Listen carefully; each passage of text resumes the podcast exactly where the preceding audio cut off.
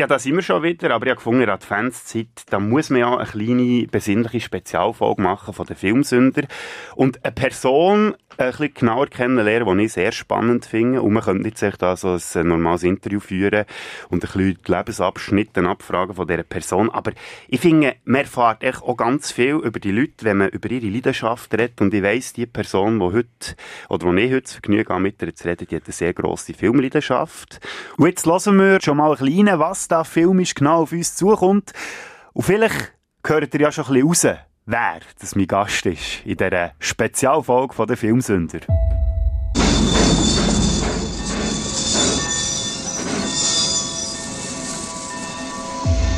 Looks like we're shy of one horse. you brought two too many. Mr. Lundegaard, sorry to bother you again. Can I come in? Yeah, no, I'm kind of, I'm uh, kind of busy here. I understand. I'll keep it real short then. Eleven guilty, one not guilty. Well, now we know where we are. I am not Mr. Lebowski. You're Mr. Lebowski. I'm the dude. Other truth is, my brother's in prison. My sister cheats on welfare by pretending one of her babies is still alive. My dad is dead, and my mama weighs 312 pounds. The problem is, this is the only thing I ever felt good doing. Non, non. Non. Nein. C'est ça que vous voulez dire Non, je suis pas d'accord. Oh, so fast! He turns to me and he says, Why so serious? Can you spell it? D J A N G O. The D is silent. I know. Ihr habt jetzt etwas gehört, was ich noch gar nicht weiss, weil ich habe keine Ahnung, über welche Filme das wir reden, jetzt mal abgesehen von einem einzigen, wo wir äh, im Vorfeld kurz darüber geredet haben. Und dort habe ich schon gemerkt, das wird eine sehr interessante Diskussion mit einem sehr interessanten Mensch. Und jetzt äh, wollte ich mich nicht länger auf die Folter spannen. Es, spannen. es ist natürlich der Albisaner. Ja, also ich muss sagen, es ist für mich insofern noch interessant gewesen, wo du mit der Idee auf mich bist zugekommen, mir mal selber zu hinterfragen, wie der ein ist. Und mir geht das Ganze natürlich ein weiter zurück gegenüber dir, was die Länder, die Zeit angeht und in den Ländern, wo ich oben war und die Filme gesehen habe. Und ich habe es äußerst spannend gefunden. Wirklich merci. Ja, merci dir, bist du da. Für mich ist es eine grosse Ehre, weil ähm, ja, du bist ja ich sage es jetzt einfach mal so, du bist schon im Radio-Business zu Bern bist du schon eine Legende. Also als jemand, der im Radio arbeitet, empfinde ich das auch so. Aber du bist ja nicht nur ein Radiomoderator, du bist äh, ein, ein Familienmensch natürlich, sportbegeistert, du boxst, du hast äh, jahrelang als Berufsschullehrer gearbeitet.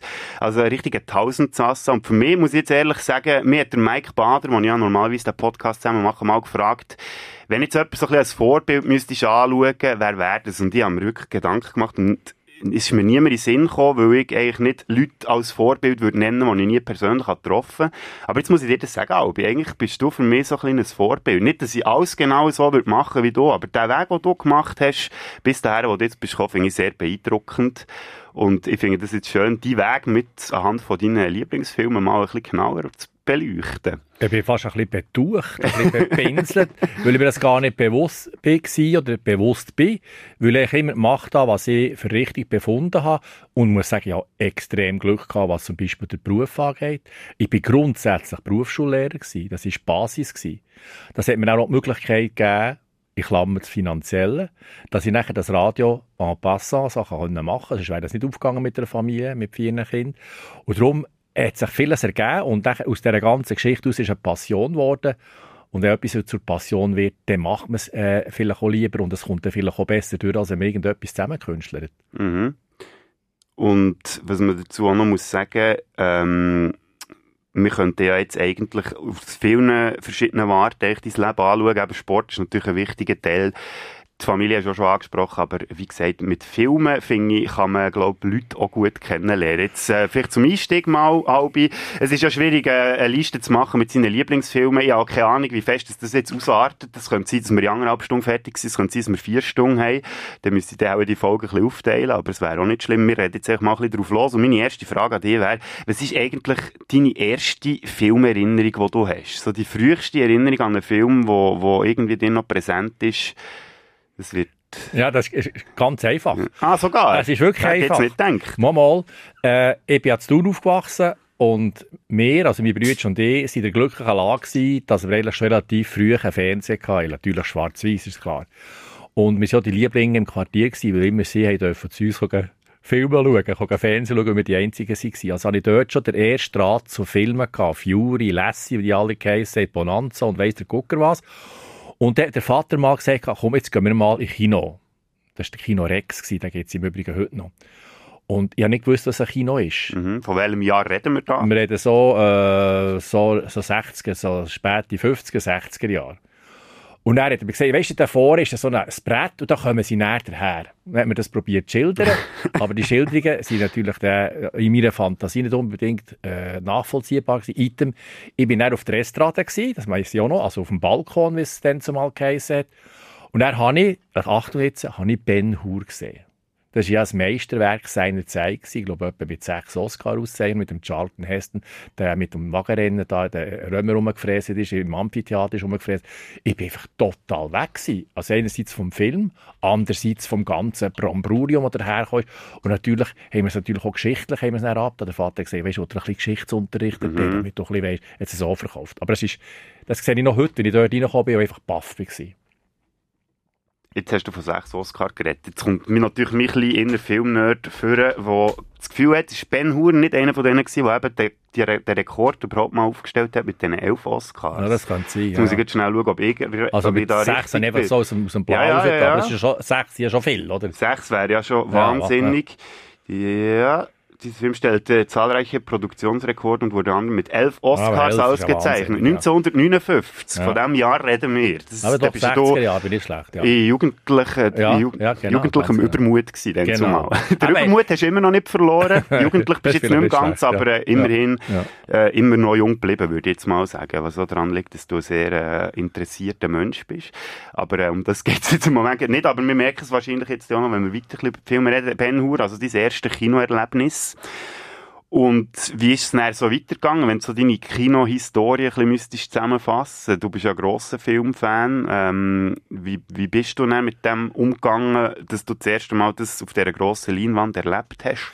Es hat mir natürlich dann gerade der Ernst reingelitzt. Also einerseits habe ich vom Schwarz-Weiß-Fernsehen geredet, wo wir daheim hatten. Dort habe ich dann die Serie Lassie und so weiter schon können schauen.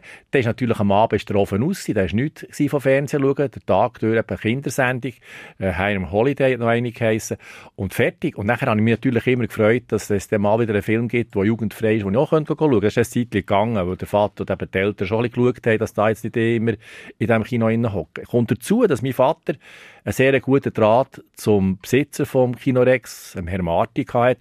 Und der hat aber geschaut, dass ich gleich rein kann gehen kann, auf den Balkon schauen, die Filme schauen. Und es waren dann zumal die, die sogenannten Spaghetti-Western. Dazu muss ich sagen, ich bin ein wahnsinniger, passionierter Leser gewesen. Da habe ich gelesen, nächtelang. Und ich habe gelebt in diesen Karl-May-Büchern. Ich habe jedes Buch gefressen. Und ich kann mich beispielsweise erinnern, wo der Winnetou in einem von diesen Bänden, glaube ich, im Band 3 gestorben ist, da habe ich gerannt. Da ist die Mutter gekommen, was ist los, was ist los? Und ich gesagt, der Winnetou ist gestorben. Aha, hat die Mutter gesagt, weil sie ein gewisses Verständnis hatte. Ich habe in dieser Welt, ich war der Old Shatterhand, ich hatte eine eiserne Faust, ich habe die Käbe, aber die Bösen, habe ich aber zusammengepretscht. Im in Gedanken. Und in dieser Welt drinnen habe ich gelebt und dann habe ich das Bild von dieser sogenannten Spaghetti-Western erlebt und habe das dort nachher noch dreidimensional dürfen miterleben. Das war nachher der Einstieg quasi gewesen, eben mit Franco Nero und so weiter. Und dann natürlich der absolute Höhepunkt ist Once Upon a Time. Once Open a Time. Also spielen wir das Lied vom Tode. Ja, Once also Upon a Time in the West. bin ich Mhm. fast abgeguckt. Gut. Das war wahnsinnig, gewesen, was dort abgegangen ist bei mir. Schon mal die Anfangsszene, die hat mich hinten gehabt. Das bringt mich zu etwas anderem. Wir reden ja über deine Lieblingsfilme, aber ich habe gleich meine Liste auch mitgenommen, zu echt zum schauen, welche äh, Berührungspunkte wir haben. Und einen kann ich hier schon mal abhaken. Das wäre nämlich wirklich Once Upon a Time in the West, in the West wo ich absolut auch einen grandiosen Film finde, eben, wie du gut gesagt hast, die Anfangssequenz, so etwas hat es aus meiner Warte aus eigentlich praktisch nicht mehr gegeben. Etwas, was mich so gepackt hat, wie die paar Minuten, Ja, es kommt dazu der Ennio Morricone, das ist Ja. dann noch neu, der Teppich, den er gemacht hat mit dieser Musik. Und die Spann es ist im Prinzip nichts gelaufen. Man hat einfach ein Auge gesehen vom einen, vom Chili Pinko dort. Es ist praktisch nichts gelaufen. Aber die Spannung, die dort ist erzeugt wurde, mit dem Wind, auf dem Staub, der ist aufgewirbelt worden in dieser Savanne aussen, es ist eigentlich nichts gegangen. Der Charlie, der dort steht und ein bisschen böse schaut, im Wandel, wo man das Gefühl hat, er hat gar nichts bei sich. Und dann, wie sich das ganze Zeug entwickelt, die Spannung zu erzeugen, ohne da Triumphfucht, ohne dass geschossen wird, ohne dass Figur wird, das ist sensationell. Ich bin dort, bei Baff dort gehockt. Also die, die den Film noch nicht haben gesehen, Schande über euch zuerst mal, aber äh, die müssen sich das vorstellen, das sind es ist ein Bahnhof, mitten in der Pampa aus, irgendwo in einer Wüste. Dann steigt der Typ aus, der Zug fährt weg und du siehst, wie er gegenüber von ein paar anderen Cowboys steht und die einfach nur Blickkontakt austauschen am Anfang. Und das hat so eine krasse Wirkung, das kann man sich heutzutage gar nicht vorstellen, weil es einfach nur noch Left und Touch und echt vor allem Effekthascherei ist. So etwas müsst ihr mal zuerst mal aushalten, wenn ihr nicht moderne Filme gewöhnt seid. Das ist wahnsinnig. Gut, das ist natürlich das eine oder andere Mal auch kopiert worden, aber ich glaube, als Original her sind sie nie mehr gekommen. Auch natürlich von den Darstellern, die dann einfach gepasst haben. In einer späteren Phase ist der Henry Fonda als Bösewicht, der Henry Fonda Mhm. als Bösewicht, muss man mal vorstellen. Das ist auch so etwas, wo der Imagewechsel, den er vorgenommen hat, also dort einmal einen Bad Guy gespielt hat. Und dann der Charlie Bronze ist schon immer ein bisschen der, der, der Cape gewesen, der Killer und so weiter, das hat passt. Also das ist, und da hat man auch nicht lange gewusst, was hat der Charlie eigentlich für eine Rolle? Was ist er jetzt der Bad Guy? Ist er wirklich der böse Cape? Oder warum räumt der so auf? Und die Auflösung ist ja extrem interessant gewesen. Kommt dazu, dass eine Frauenrolle in diesem ganzen Film stattfindet, Claudia Cardinale. Und sonst finden die Frauen nicht statt. Und es ist, es hat, äh, irgendwie hat es passt dann zumal so. Ja, wir müssen aufpassen auf Gender, was ich jetzt sage. Ja, gut, da muss ich auch sagen, da wird ja sehr viel drauf rumgehackt jetzt heute, aber ich finde, man muss Filme ja immer im Zeitgeist betrachten, wo sie entstanden sind, klar, oder? Ich meine, Ja. Da komme ich wieder mit meinem Lieblingsthema für James Bond, da gibt es ja ganz viele fragwürdige Sachen, die dort passiert sind, wenn es um Frauenrollen geht, oder jetzt eben hier. Wobei, ich muss sagen, die Claudia Cardinale, eigentlich von mir aus gesehen, wenn man es im Zeitgeist betrachtet, für den zumal gleich noch recht, äh, emanzipierte Figur war? Oder würd- würdest jetzt du mir da widersprechen? Also weißt, wenn man es jetzt wirklich zur Zeit anschaut, wo der Film... So bin ich verstanden. Mhm. Es war ja schön, gewesen, oder? Mit der Sophie Loren und der Claudia Canal sind das schöne Frauen gewesen, aber äh, dann zumal nicht unbedingt so charakterstark, haben sie auch nicht dürfen spielen. Also wenn ich beispielsweise äh, mir überlege, was Sophie Loren jetzt da vor etwa einem Jahr für ein Comeback gegeben hat, als Mutter da in, in, in, der, äh, in der Pampasus oder in der Stadt drin, da ist das grossartige Schauspiel gekommen. Aber dort haben sie einfach müssen, müssen da sein. Und es war eine taffe, Claudia Cardinale, eine taffe Frau unter diesen vielen taffen Männern und sie hat ihren Part sicher nicht schlecht gemacht. Mhm. Aber für die Zeit dann zumal, oder heutzutage, würde die, die Rolle wahrscheinlich ganz anders aussehen. Von dem her, ähm, aber eben im Zeitgeist betrachtet. Du hast übrigens jetzt den Film, äh, du hast das Leben vor dir angesprochen, gar nicht Genau, mal davon genau aus, wo genau. Sophia Loren ein Comeback gemacht hat, Oh, sozusagen. sich da, äh, Unglaublich, was die für eine Filmografie ja, hat. genau. Ja, Wenn ja, man ja. jetzt schnell schaut. Ja, Ja, ja. Also, spiel mir das Lied vom Tod, äh, der, definitiv einer von deinen Lieblingsfilmen auch heute noch in dem Fall. Darf ich jetzt gleich noch in diesem Konsens in, ich bin ausgegangen von, vom Karl May, wo ich Mhm. im Kopfkino erlebt habe und nachher das Kino erlebt habe, im, im Kino selber. Innen. Die Trilogie, äh, Zwei glorreiche Alunken für ein Handvoll Dollar und für ein paar Dollar mehr. War eine Trilogie. Gewesen. Und dort hat es auch Figuren äh, gehabt, oder die sind ja im Prinzip immer noch vorhanden, das ist ein, Clint Eastwood. Das ist ein Eli Wallace, ein Lee Van Cleef und ein Klaus Kinski. Und was dort bei diesen Filmen dazukommt, ist immer noch so der Spaßfaktor. Der Eli Wallace ist immer so ein, ein, ein spassiger Typ gewesen, so ein ein witziger Typ. Dort ist noch ein gewisser Witz reingekommen, wo er äh, äh, die Filme gemacht hat. Und es ist erstaunlich, dass die so immer noch geschaut können werden. Die sind ja immer noch im Programm. Immer wenn man irgendwie eine Programmseite aufschlägt, kommen die wieder äh, zum, äh, zum Schauen, werden wieder präsentiert. Und dort ist für mich eine der erstaunlichsten Figuren, das ist der Clint Eastwood, auf den kommen wir vielleicht noch, der zieht sich bei mir auch wie ein Faden durch das Ganze, wenn wir äh, das mal so mal platzieren. Mhm. Ja, das ist klar. Der hat natürlich äh, recht grossen Einfluss gehabt, was die ganze Hollywood-Geschichte angeht. Dann mit den Western, Spaghetti-Western, wo ja auch ein bisschen seine, Anfänge waren. Später ja auch noch mit dem Dirty Harry und so, wo er so ein bisschen den knallhart Schmierlatz rausgehängt hat.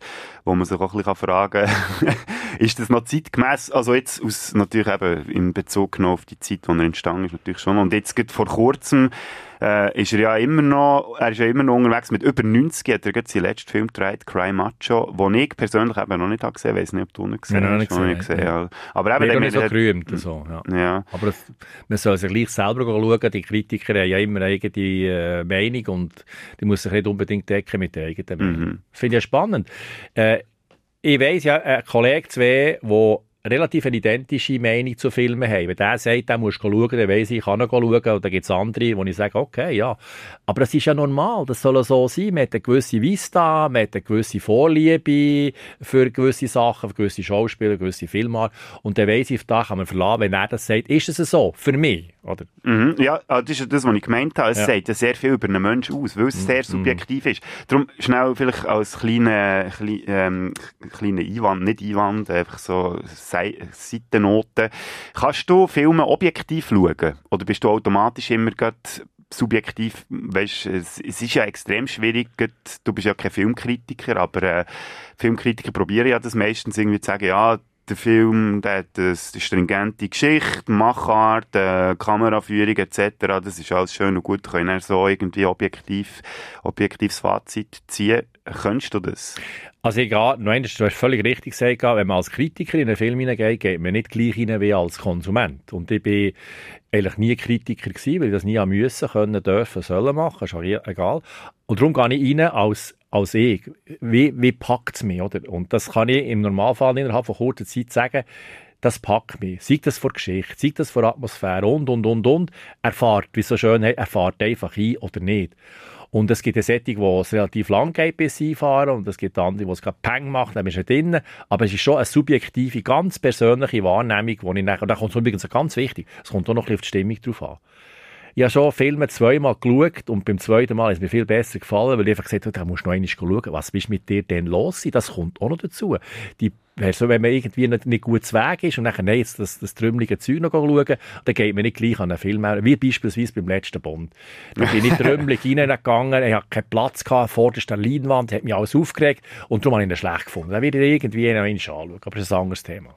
Ja, ich habe ihn jetzt schon das zweite Mal gesehen und ich kann dir sagen, mein Bild von diesem Film oder mein erster Eindruck hat er leider nicht, äh, nicht können verbessern. Aber ja, ich bin gespannt, was du dazu sagst. Jetzt lachen die Leute natürlich, weil in der letzten Filmsünderfolge ist der James Bond immer wieder ein Thema gewesen. Aber es soll jetzt nicht um meine Filmvorlieben gehen, sondern um deine. Du hast ja eine Liste mitgebracht mit Filmen, die du heute drüber willst reden Und ich weiß gar nicht, wo die Reise jetzt herführt. Nach den Spaghetti-Western, wo wir drüber geredet Wir sind haben. ja voll drauf und dran, wir sind ja voll auf dem Zug. Habe Ja. schon ein paar Sachen genannt. Und ich habe mir probiert, das so ein bisschen mit, mit äh, Schauspielern so wie einen roten Faden reinzubringen. Dann kommt mir wieder ein Schauspieler in den Sinn und nachher ein entsprechender Film. Und in diesem Film gibt es wieder eine Show und so weiter. Und sind wir beim Clint Eastwood. Bleiben wir mal einen Moment bitte. Ja, du hast es äh, erwähnt, 91, muss man halt vorstellen. Tun noch mal in eurem Umkreis einen 91-jährigen Mann oder eine Frau vorstellen, was die normalerweise noch nicht despektierlich meint, sondern schlicht, das ist der Natur bedingt, was die noch leisten können. Und der Mann macht noch Filme. Der Mann steht noch vor der Kamera. Das ist für mich unglaublich, was der drauf hat. Neben dem, was er mal war, der, äh, der Schläger, der, der Dreibrätscher dann zu Anfangszeiten und was der für gefühlvolle Filme gebracht hat. Die haben mir ein paar aufgeschrieben. Ein Million Dollar Baby. Ja, Hallo. Ein Boxerfilm, der alles andere als ein Boxerfilm ist. Der geht ans Herz mit der Hilly Swank. Das ist wahnsinnig, was er dort rausholt. Nachher beispielsweise äh, American Sniper. Da nimmt er eine Geschichte auf, die sich wirklich ereignet hat. Der Sully, wo er einen Pilot tut darstellen, der in New York auf dem Wasser gelandet ist. Also er tut auch viel Biografisches tut drin. Sachen, die sich wirklich ereignet haben. Und nachher äh, die zwei Filme Flags of Our Fathers und Letters from Iwo Jima. Das sind, wenn ihr die mal gesehen habt, das sind zwei Filme über das gleiche Thema. Krieg im Paz- Pazifik. Und zuerst zeigt er die amerikanische Seite aus amerikanischer Optik heraus, wie sie die Insel bewerfen mit Granaten. Und dann gibt es einen zweiten Film aus japanischer Sicht, wie sie es erleben, wo die Amerikaner kommen. Muss man mal auf die Idee kommen, zwei Filme zu machen, getrennt, notabene, nicht im gleichen Film. hin. Das sind getrennte Filme. Und die sind wahnsinnig gut gemacht. Das ist nicht irgendwie so Hilly-Billy-Zeug, sondern es ist wirklich, die gehen ans Herz. Wenn das eine noch das andere schonungslos, nicht einfach pro-amerikanisch oder pro-japanisch, es sind beide Seiten sind beleuchtet. Das ist einfach magisch für mich. Und dahinter steckt der Eastwood, wo man so als Dirty Harry Lowe oder so als äh, Western-Helden mal abgetan hat. Ja, oder es gibt auch Leute, die ihn als, äh, tschu- entschuldige mich hier für den Ausdruck, aber chauvinistisches Arschloch bezeichnen. Also gerade Frauen, die extrem Mühe haben mit ihm. Ja, ja. Was ich auch verstehen natürlich, wenn man seine Figur auch ein bisschen anschaut. Aber eben, jetzt, wie du siehst, die ähm, jüngste Historie, Filmhistorie von ihm, also das ist wirklich krass, wie sich der Mensch irgendwie gewandelt hat auch ein bisschen, oder eben die zwei Sichtweisen zeigt, aber gleich auch in beiden Sichtweisen, wie die äh, nachvollziehbaren und nicht nachvollziehbaren Punkte irgendwie kann herauskristallisieren kann. Dass, äh, dass man wie nicht für eine Seite kann sein Das finde ich auch sehr interessant. Also weißt du, wie ein objektiven Blick auf das Ganze hat und nicht wertend von mir aus gesehen. Jetzt, wenn, äh, wenn wir schon bei dem sind, der verrückteste Film in dieser Beziehung ist ja Gran Torino. Ja, genau. Also, ja. sorry. Mhm. Der, am Anfang spielt er den Grammelig, der äh, blöd Cape von Amerikanern, Ja, der vorsteht. Rassist. Der Rassist regt sich ab den Nachbarn auf, die irgendwie aus Puerto Rico oder so Mexiko kommen, maßlos und nachher, wie sich das entwickelt, wie er dort äh, das darstellt und auch glaubhaft herbringt, dass er sich kann wandeln, dass er sich tut wandeln. Also es ist grosses Kino, wieder er als Schauspieler und nachher einer, der den, äh, den Film macht. Eben mit dem, mit dem Karren dort. Also es ist grandioses Kino. Mhm. Ihr könnt übrigens entweder mitschreiben, all die Filme, die ihr alle aufzählt, oder ihr könnt in die Shownotes schauen. Ich probiere dann jeden Film, den wir heute darüber geredet haben, auch noch reinzutun, dass ihr euch da eine schöne Watchlist könnt zusammenstellen mit Filmen, die ihr eventuell noch nachholen müsst. Clint Eastwood, gibt es da noch etwas, wo du noch äh, dazu willst sagen oder sind wir... Ja, wir müssen schon langsam schauen, dass wir ein bisschen weiterkommen. Ja, ja, eben, ja, andere- du, ich Ja, habe dir quasi ein bisschen das Zepter in die Hand gegeben. Ja. Ich weiss nicht, Ja. am Schluss merken wir, ob das eine gute Idee war. Ja. Nein, aber ich habe volles Vertrauen in dich, Albi. Also bis jetzt äh, hänge ich an deinen Lippen fest. Also jetzt haben wir gehabt, Karl May, die ganze Western-Geschichte, nachher von dort Mhm. ausgehend zum, zum Clint Eastwood. Jetzt eine andere Geschichte ist die, äh, wo ich jung war, in den 60er, 70er Jahren, wo der Vietnamkrieg war, oder? Ja. Und dann bin ich natürlich im Militärdienst gewesen, wie viele andere in meinem Alter auch. Und dann sind die Filme wie Apocalypse Now und Deer Hunter sind gelaufen. Mit einem gewissen Marlon Brando, Robert Duval, Martin Sheen, Robert De Niro, Christopher Walken, das sind alles Giganten. Mhm. Das Giganten. Und wenn ich mir vorstelle, die Szene, die gezeigt wird im Deer Hunter, wie die Gielen dort in der Stahlfabrik arbeiten und dann plötzlich bekommen sie den Brief, die müssen nach Vietnam. Ja. ja, wo ist Vietnam? Was ist das? Mhm. Oh, oh Fakt, können wir ein bisschen Pistöllen, ein bisschen klepfen, ein bisschen tätschen, freuen sich die Gielen dort, mhm. eben der De Niro und seine Kollegen. Und dann gibt es einen Schnitt und dann macht, du, du, du, du, du, du, du, kommt der Helikopter sind sie in Vietnam. Also das finde ich einer der verrücktesten Filmschnitte überhaupt. Von der beschaulichen Industriestadt über in ein fremdes Land mit dem Helikopter, mit dem Iroquois. Ja, jetzt staunst du, dass ich weiss, was für ein Helikopter Ja, ja, ja, da, Genau. da hast du dich informiert. hä? Nein, das ist Militär eben gelernt. Ah, bei okay, gut, ja. Das, äh, Der Übergang Ja. ist sensationell. Und nachher habe ich mir, und jetzt komme ich ehrlich zum Punkt, habe ich mir vorgestellt, Albi Kopfstutz, wärst du dort drinnen geboren, in diesem Alter, hätte ich auch müssen gehen. Mhm. Hallo. Und dann ist mir das erzählt, und dachte, leck, Jimmy, der wäre genau einer von denen gewesen. Effektiv. Und das ist eingefahren, hallo. In meinem Alter zur gleichen Zeit wäre ich ganz am Land. Ich bin im beschaulichen Chur oben, dort auf den Bergen oben am Frieren, geflucht wie ein Strohspatz, was ich alles haben müssen machen und dann habe ich gesagt, jetzt Kopfsturz, jetzt komm oben runter. Ja. Also dort wäre es wahrscheinlich sicher wärmer in Vietnam, aber ein bisschen anders. Ja, ja ich glaube, es wäre auch ein bisschen weniger angenehm gewesen, auch noch ein bisschen, das Ganze. Ähm, lustig, äh, Deer Hunter und Apok Apocalypse Now, Gott, ich habe immer ein bisschen Mühe mit den, mit den Namen auszusprechen, aber ist ja gleich, ja. wir wissen, von was wir reden, habe ich beide leider nur einmal gesehen, aber das habe ich so ein bisschen, gewisse Filme, die, von denen habe ich einfach wie den ersten Eindruck. Apocalypse Now habe ich mit meinem Bär zusammen im Kino vom Kunstmuseum in Bern gesehen. Ja. Die haben ja dort so ein kleines Kinoöli, wo du Mhm. so ein bisschen nebenan gehst. Und zwar äh, die Re- die Redux-Version ist das, glaube ich, dann gewesen, oder Director's Cut, ich weiß es Ja. nicht mehr so genau, das ist schon ewig her, sicher etwa 10, 12 Jahre. Und ich habe immer noch so einen präsenten Eindruck von dem Film, ich weiß noch, wie mir der ist eingefahren dann. Mhm. Und irgendwie habe ich Angst, den wieder zu schauen, weil ich weiss, oder weil ich mir nicht sicher bin, Weißt, macht es mir irgendwie die Erstsichtung kaputt? Oder die, der, ich komme jetzt noch Hühnerhaut, wenn ich daran denke, und dass mir das irgendwie kaputt gehen wenn ich jetzt heute noch mal schaue. Also wieder schauen von Filmen hat natürlich einen grossen Nachteil, man kennt im Normalfall die Pointe. Aber was ich festgestellt habe, vergessen sei Dank, mal in Klammer, man vergisst wirklich wahnsinnig viel. Für einen ist das ein extremer Vorteil. Ich habe schon viele Filme wieder geschaut und im Verlauf der Zeit habe ich gesagt, ja, gut, du weißt schon so knapp, wie es ausgeht, aber ich habe praktisch alles vergessen. Und das ist doch schön. Jetzt ist es mal schön, wenn man etwas vergisst.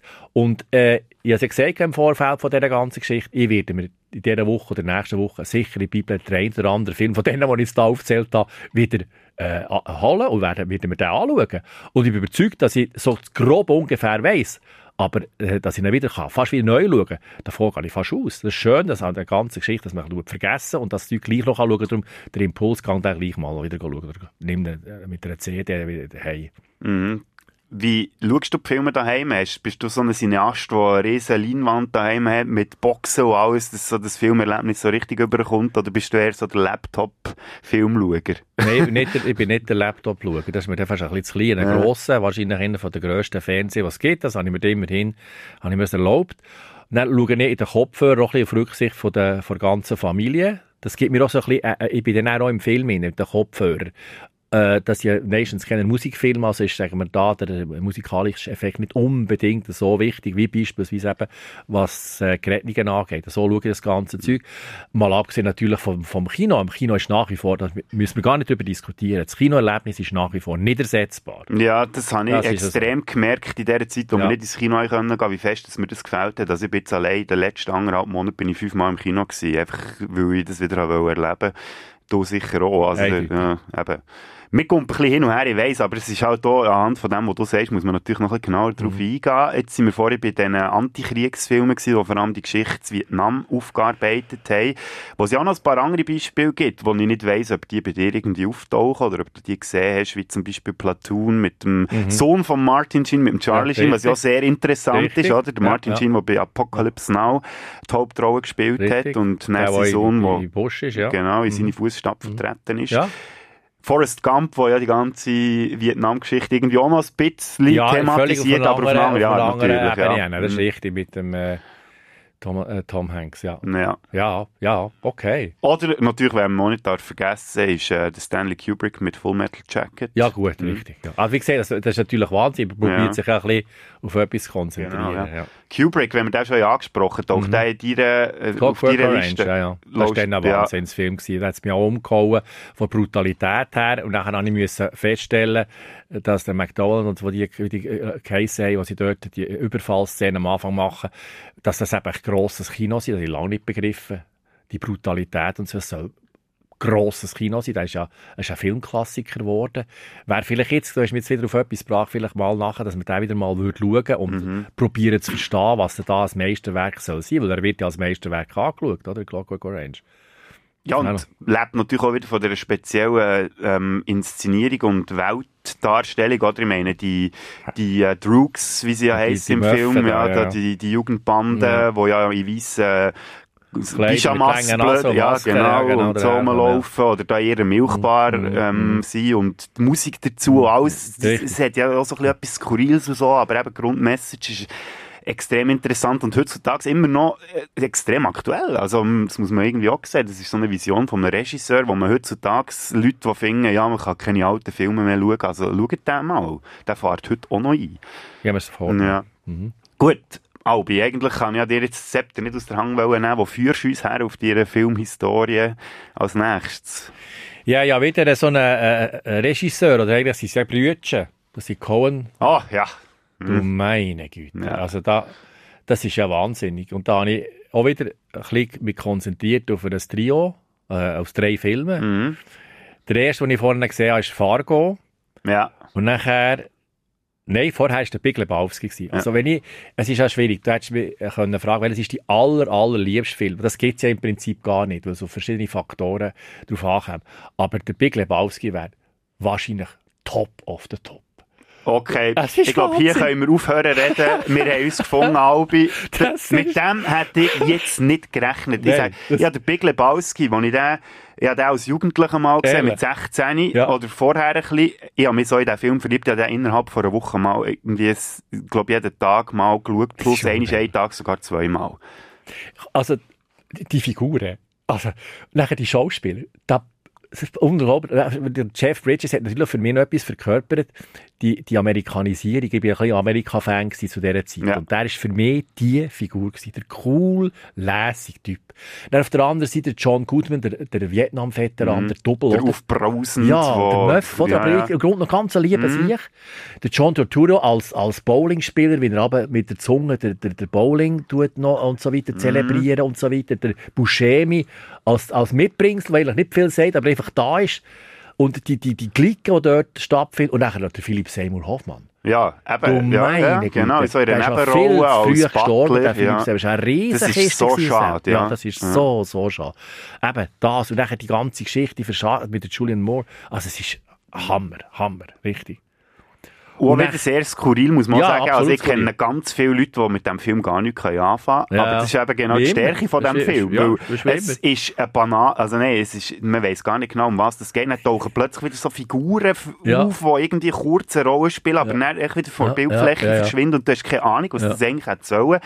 Manchmal sogar fast ein bisschen David Lynch-mässig. So ein bisschen, also auf, auf eine ein bisschen Ja, ja. zugänglichere Art und Weise. Es ist zugänglich. gesagt, Bei ja. Lynch, bei Lynch habe ich nie den Zugang gefunden. Nein, ich, das habe ich, muss ich jetzt ehrlich gesagt ja, auch sagen, ja, ich glaube ja. auch noch nie einen Lynch-Film wirklich von A bis Z können schauen, ich- weil dort... Wo der vom Rasenmäher, da habe ich mal geschaut. Ah, ja. Der, der- wo mit dem Rasenmäher ja, Straight. Story, ja. Ja, Das ist aber auch... der ist natürlich auch kein Lynch, oder? Nein, der, der, Der- sagt ja der Titel schon straight, oder? Ja, der ist ja. wirklich geradlinig Ja, erzählt genau, und man kann recht. Ja, gut genau. äh, folgen, das stimmt. Ja, aber sonst... Aber eben, wir haben ja vom Big Lebowski eigentlich Genau, und von den. Coen-Brüdern, Joel und Ethan Coen, wo, wenn man die ganze Film, Filmografie von diesen beiden anschaut, ähm, ich habe habe jetzt aus jedem Film wo die gemacht haben, irgendetwas können rausgewinnen auch wenn es zum Teil ein bisschen Rohrkrepierer drunter hat, wie jetzt das Remake von den Lady Killers, das ich jetzt nicht so wahnsinnig gut habe gefunden, aber Ja. sonst finde ich die Jungs also wirklich sackstark, was die als Verfilmer hergebracht haben, seit, seit äh, ihrem Debüt ähm, Blood Simple, ich weiß nicht, ob du den mal gesehen hast. Nein, aber tun wir schnell Ja, so ein paar sorry, ja. Akzente machen. Mhm. Nehmen wir mal Fargo.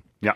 Äh, da spielt ja äh, die Ehefrau vom einen spielt dort die Polizistin, die schwanger ist. Frances McDormand, Frances ja. McDormand, oder? Und das ist ja eine ganz spezielle Frau. Das ist ja keine Diva. Das ist keine Sophia Mhm. Loren. Also wenn wir die Ja. noch einmal so, mal, oder sagen wir so eine Wahnsinn, aber das ist eine Frau, das ist unglaublich, was die für eine Kraft hat. Mhm. Wie die dort die Polizistin spielt, die schwanger ist, sich nichts lässt anmerken, die im Lampe mit ihrem, mit ihrem, also Lampe, nicht unbedingt so beschauliche Zeit mit ihrem Mann, aber durchzieht, ihre Sache durchzieht und sich nicht lässt vom Weg abbringen. Und die Frances McDormand, die nachher auch mit anderen Filmen, Three Billboard, Outside of Missouri, dann mit dem zweiten Oscar Mhm. ist belohnt worden, für den, für den Fargo hat sie schon einen bekommen, dann hat der zweite dort und dann für den dritten Film Nomadland, wo der letzte gelaufen ist, drei Oscars, das muss mal über, überkommen. Also Mhm. äh, in, in, äh, in Hollywood, wo sonst irgendwie so Glamourfrauen, Männer, belohnt werden mit Oscar. Dass sie es fertig gebracht hat, in dieser, in dieser speziellen Landschaft, in Anführungs- und Schlusszeichen, drei Oscar abzunehmen, das ist einfach, das ist, das ist Beweis genug. Fargo dort die Polizistin, Nomadland, der letzte Film, wo sie als Frau mit dem, mit dem, mit dem Camper durch Amerika durchzieht. Sorry, das, das, das ist einfach wahnsinnig. Die Frau ist absolut wahnsinnig. Ja, und das ist eigentlich auch, also muss man sagen, gerade so in den 90er Jahren, wo ja Fargo ist rausgekommen, wo man ja eher noch so Frauen hat genommen, die, sag jetzt mal so am Schönheitsideal von dem Richtig. zumal irgendwie entsprochen haben, und dem, dort, dem entspricht sie nicht, oder? Das kann man aus Nein. heutiger Sicht einfach Klar. so sagen. Aber die hat so eine Mhm. krasse Präsenz in diesem Film, obwohl sie von mir aus gesehen wirklich so eine ganz feine Nuance einfach in drin hat, in dieser Rolle, so ein herziger Mensch, wirkt auch so ein bisschen naiv, ein bisschen. Ja, ja, genau, Aber ja. eben eigentlich ja nur das Wort, oder? Das ist Polizistin, sie will dort äh, den Fall aufklären und dann am Abend geht sie zu ihrem Mann und hat echt ein ganz langweiliges Familienleben, Richtig. wenn man es eigentlich so sieht. Genau, so. Also ja. wirklich, es ist relativ banal, die ganze Geschichte, aber eben, die bringt es dort über, das ist unglaublich. Ja. Gut. Bleiben wir Und- noch schnell das letzte Mal bei den Coens. ja, du hast nämlich den dritten Film noch gar nicht angesprochen. No Country for Old Oh Men. ja. Also, es gibt ja äh, Szenen, wo ich, wo ich unvergesslich habe im, im Gedächtnis. Wir dann später noch eine äh, im Zusammenhang mit dem Tarantino. Und die Szene, wo der Javier Bardem mit seiner Frisur, wo der Killer spielt, in die Bar reinkommt und mit dem anderen redet, ich schwöre nichts. Wo die Szene dort, auf dem, ich habe das im Kino gesehen, Mhm. kam, hat es mitgeschudert. Das hat mich echt geschudert. Man hat ja gewusst, im Vorfeld von dem, der Film ist schon so lang gelaufen, ist etwa nach, nach einer halben Stunde, kommt er dort in die Bar rein, man weiß, für einen grausamen äh, Killer er ist, wo seine Leute immer sofort umgebracht, der kann nicht erst diskutieren. Jetzt kommt er in die Bar rein und man hat dann erwartet, dass er der, der Bar, der null nichts mit dem zu tun hat, einfach wird abknallen. Und die Spannung, die dort dazu Mhm. wird, in diesen Blickkontakten mit dem der, der, der Barkeeper, so wirklich, mehr, das hat mich echt geschudert, muss ich ehrlich gesagt sagen. Der Javier Bardem ist vorher und nachher er war immer sehr gut, gewesen, aber dort war er für mich brillant. Gewesen. Ich habe ihn vorher gar nicht auf dem Radar gehabt, Ja, vor dem stimmt, Film. ja. Und dann habe ich dann zumal im Kino gesehen mit meinem Bär zusammen. Und das ist wirklich so eine Szene, die hat sich bei mir heute in Erinnerung eingebrannt, wo er dort mit, dem, mit dieser Münze, Kopf oder Zahl, und ein Leben von einem Menschen abhängig gemacht, Ja, ja, echt durch einen. Zufall. Echt so ein bisschen der, Zynismus, wie das Leben manchmal halt ist, oder? Es kann entweder auf die Seite oder auf die Seite fallen. Und er zelebriert das als Figur eigentlich so, die Ironie vom Leben irgendwie dort so. Also, das ist wirklich so, bah. Und das er ist, er ist ja ein Schönling, oder? Eigentlich. Eigentlich. Er ist ein Schöner. mit- Gut, er ist jetzt auch nicht der klassische Ja, Schönling, wenn man so anschaut. Man hat eine schiefe Nase. Ja, aber er gleich er strahlt eher Ja. schön aus. Und er mit dieser doofen Frisur ist dann auch so Ja. blöder Sieg, oder? Aber jetzt acht, ist mir noch wichtig, dass man den nicht vergisst in dem, in dem Film. Tommy Lee Jones, okay, nicht schlecht, aber Josh Brolin, Mhm. Ja. sorry, also das ist Mhm. schon eine Riesenkiste. Ja. Äh, jetzt letztens habe ich wieder gesehen, in Traffic, glaube ich, hat Film geheißen, auf den kommen wir vielleicht weniger, aber der ist auch, den finde ich auch genial gut. Das ist für mich so der amerikanisierte Typ. Das ist einer, der auch eine Hauptrolle spielt in diesem Film, wo das, also die, die, Beute, die Beute findet. Es gibt ja nachher die Auseinandersetzung zwischen Bardem und dem Josh Brolin. Äh, das ist schon so ein Typ, der mir einfach gefällt. Und das ist Mhm. jetzt zum Beispiel ein Grund, wenn ich in Kino gehe, Josh Brolin, der äh, ist auf der Affische, dann ist das für mich ein Grund, zu schauen. Wir haben vorhin gehabt, wann geht man einen Film Ja. schauen? Das mag der Genre sein, das mag der Regisseur sein, das mag aber auch Schauspieler sein. Und in meinem Fall ist es beim Josh Brolin eben auch der Fall. Was ich auch schön finde, bei No Country for Old Men, ähm, machen wir jetzt bisschen, haben wir jetzt den Rotfaden zum Western irgendwie wieder gefunden. Weil Ja, das das ist ja sehr moderner Ja, absolut, Western. genau. Und was so krass ist an diesem Film, der kommt ja praktisch ohne Soundtrack aus. Also, oder Das ohne Score, nicht- ja, besser mir gesagt. gar nicht in Erinnerung, ich weiss gar nicht, ob überhaupt etwas Musikalisches vorkommt da Das drinnen. ich so jetzt nicht bestätigen. Ähm, ich bin mir jetzt auch nicht mehr sicher, aber ich glaube, das ist wirklich einer, der ähm, ganz minim Soundtrack oder Score Also wieder mal nachschauen, jetzt geben wir wieder einen weiteren Ja, Impuls. schau jetzt, gell? Ja? Interessant. hä? Ja. Wo führst du uns jetzt her, Albi? Wir haben jetzt ähm, ah, 36 Minuten, das geht noch. Ja. Müssen wir noch keine Pause machen, du kannst Nein, sagen, nein. gell? Ja, klar. Gehen wir zum Guy Ritchie. Äh, er hat für mich eine neue Art von Filmen gebracht, wo zuerst sagen wir mal, gewöhnungsbedürftig waren, die unheimlich schnellen Schnitte. Das geht hin und her und her und hin. Bube, Dame, König, Gras Mhm. und vor allem der Snatch. Und dort mit dem Jason Statham, der quasi dort ist entdeckt worden. Und dort ist schon noch einer drin, der mir extrem gut gefallen ist, Benicio del Toro. Ich liebe den. Ja. Mit seinem Schlafzimmerblick. Neben Brad Pitt, der dort so das skurrile äh, Outsider spielt. Wie der das herbringt, jetzt seht ihr vom Guy Ritchie, der ist ehemalig, äh, Ehemann von wem schon wieder? Von, Vor Madonna. Von, von. Madonna, genau. Und glaubst, ist er, kommt er, glaubst sogar aus dem, äh, weißt, Musikvideo? Glaube, es ist bei ihm, das merkt man, glaube so ein bisschen an Schnitttechnik. Ich muss jetzt schnell schauen, aber auf jeden Fall, eben, das kannst du weiter erzählen. Eben, das schnelle Hin und Her, ich komme nachher, mache noch Parallelen, was das die Schnitte angeht, die verschiedenen Geschichten, verschiedene, und es geht so schnell. Und es ist so, es ist schon verrückt, in dieser Brutalität drin, ist so sehr witzig. Die, die Tölpel dort, wo er nicht als, die tut er schon als Tölpel darstellen, aber gleich, sie sind immer noch immer durch, sie sind gleich noch so ein bisschen clever. Sie werden nicht irgendwie über, über einen Mist abgezogen, sondern äh, Statham ist ja nicht wird dort nicht unbedingt als äh, riesen intellektuelle Bestie hergestellt, aber er, er schlängelt sich immer mit seinen Truppen durch. Das finde ich noch faszinierend, wie er das macht. Und dass der, der Bad Guy, das sind alles Bad Guys dort, letztendlich der gleich äh, der schlecht ziehen, das ist dann die, das ist die logische Folge. Also ich, ich bin Hammer, ich bin immer noch fasziniert. Und der Gentleman, der jetzt der letzte war, da vorletzt, Mhm, den habe ich noch nicht gesehen, ja, ja, der ist, ja, okay. Ja. Ja. Ja, er hat sich ja ein bisschen, also eben die, die du aufgezählt hast, das, das ist ja ein Run gewesen, der ist recht krass mit eben Bube, Dame, König, Gras, Snatch. Ähm, dann äh, der äh, Rock'n'Rolla, den habe ich auch sensationell gefunden von ihm. Und dann ist er so ein bisschen abgedriftet. King Arthur ist schon so ein bisschen, mm, weiss, da kann man noch so ein bisschen mit einem äh, leichten Augenzwinker kann man den noch genießen und Sherlock Holmes Filme, und ich auch muss sagen, ja, das ist jetzt auch nicht ganz so meins, aber auf jeden Fall eben, die, der... Filmografisch Ja. sind es natürlich immer überdurchschnittliche Filme. Oder? Genau, ja. Aber wenn dann nachher irgendwie die Substanz unten fehlt, dann muss ich sagen, den muss ich nicht unbedingt sehen. Das ist richtig. Ah ja, er hat ja das Remake äh, von Aladdin gemacht, also das mit, mit echten Schauspielern.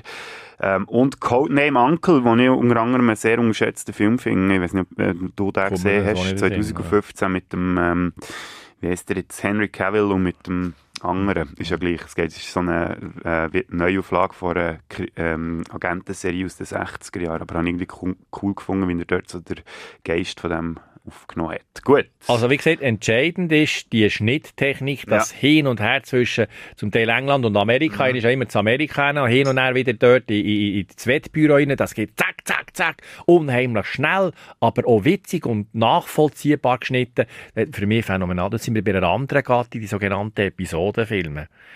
Das ist ein Begriff, den ich auch, äh, nicht äh, kreiert habe, sondern der gibt es wirklich. Ja. Das geht so um die Jahre, so um die Ende 90er Jahre.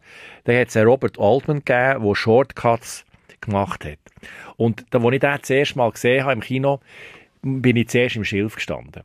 Da ist eine Sequenz gekommen, dann hat es einen Schnitt gegeben, da sind völlig andere Leute gekommen, dann hat es wieder einen Schnitt gegeben, wieder völlig aus einem anderen Ort, aber alles in Los Angeles eine Familie, die irgendwie in die Schule geht, er kommt der Schnitt, der seinen Job macht als, als Polizist, nachher zack, wieder einer, der in der Heroinszene ist und dort sein Leben lebt. Einfach wie ein Puzzle, wo man aber als Durchschnittsschauer dann zumal nicht können nachvollziehen was ist jetzt los. Und es hat wahnsinnige Konzentration gebraucht, als wieder die, und dann plötzlich sind die wieder gekommen, und jetzt kommt die Pointe, irgendwann ist im Verlauf vom Schluss finden sich die zusammen. Die haben alle miteinander etwas zu tun. Und das ist hohe Kunst. Ja. Und dann am Schluss sehen wir, leck Jimmy, jetzt hat er mich umgeführt. In meinem Hirn hat es vier, fünf Geschichten gegeben. Am Schluss gibt es eine Geschichte, weil alle zusammenhängen in dieser Geschichte. drin. Aber es ist, also es herführt dort zu einer Geschichte und nicht einfach die chronologisch äh, ist aufgezeigt worden.